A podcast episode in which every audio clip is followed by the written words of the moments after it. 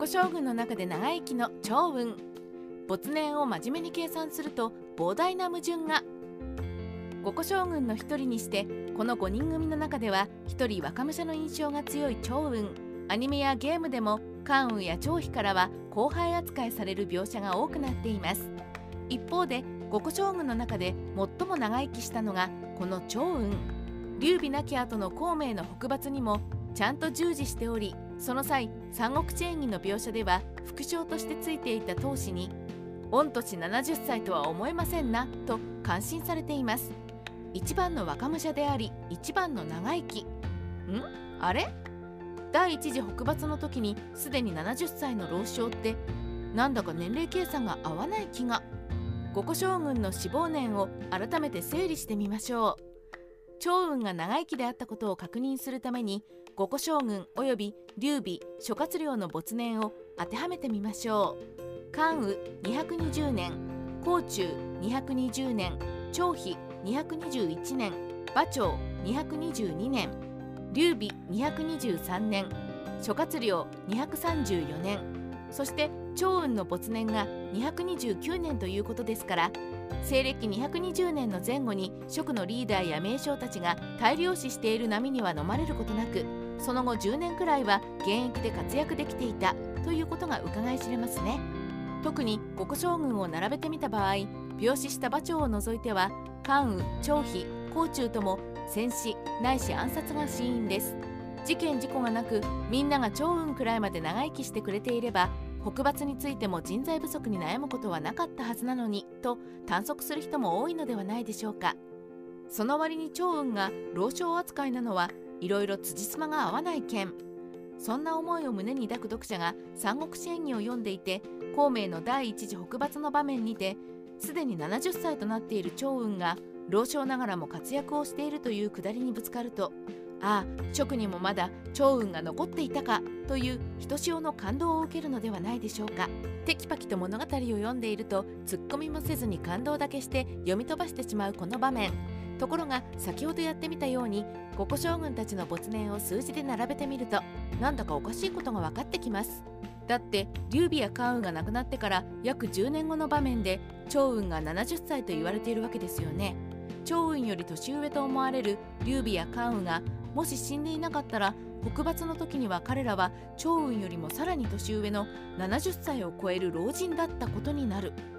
ところがこれらのキャラクターの中で唯一青年が分かっている劉備玄徳は223年に亡くなった時には62歳だったはずなのです。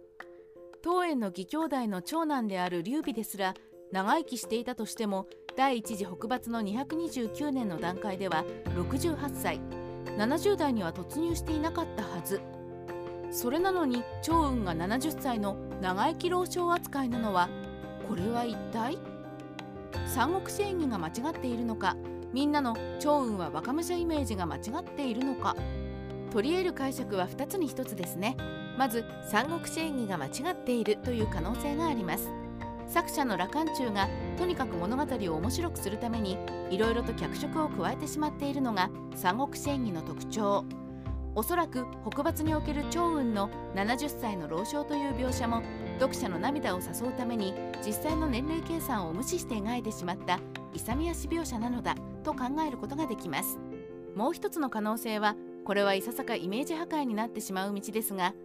長雲は関羽や張飛よりも若武者であるというのが単なる思い込みイメージに過ぎないという解釈です。確かに関羽あたりは長雲のことを弟分だみたいに上から目線で従えていますがこれは劉備軍に入ってきたのが後からだからであって長雲といえども俺たちから見れば組織の中では後輩だぞと言っているだけかもしれない。実際の年齢ではなく組織の中の序列として俺から見れば弟分よという意味かもしれないというわけですね。まとめ。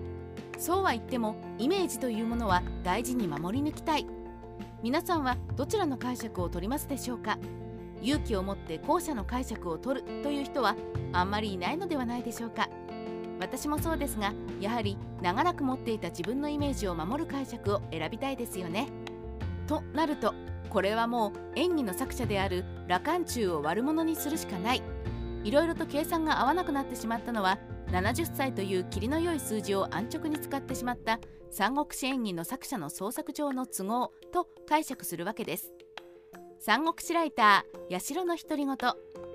でも作者のせいというメタな解釈はどうにも収まりが悪い。もっと作品世界を壊さない解釈はないものかという方もいるかもしれません。そこで羅漢中が悪いという解釈のアレンジ版として実はもう一人趙雲の年齢矛盾の犯人に仕立てられる格好な人物がいます。趙雲のことを70歳の御年なのにお見事と褒めているのは当氏一人だけなのですよね。ということは当氏が趙雲の年齢を勘違いしていたという解釈も可能なのです。この解釈を取ると当氏が天然キャラなイメージに変わってしまいますが趙雲のイメージを守るための犠牲と考えれば安いと思う人も多いのではないでしょうか。趙雲のイメージを守るために羅漢中を悪者にするのかそれともいっそのこと投資のイメージを破壊し彼を天然キャラに貶めてしまうのかどの道を取るのかは読者一人一人の判断次第です。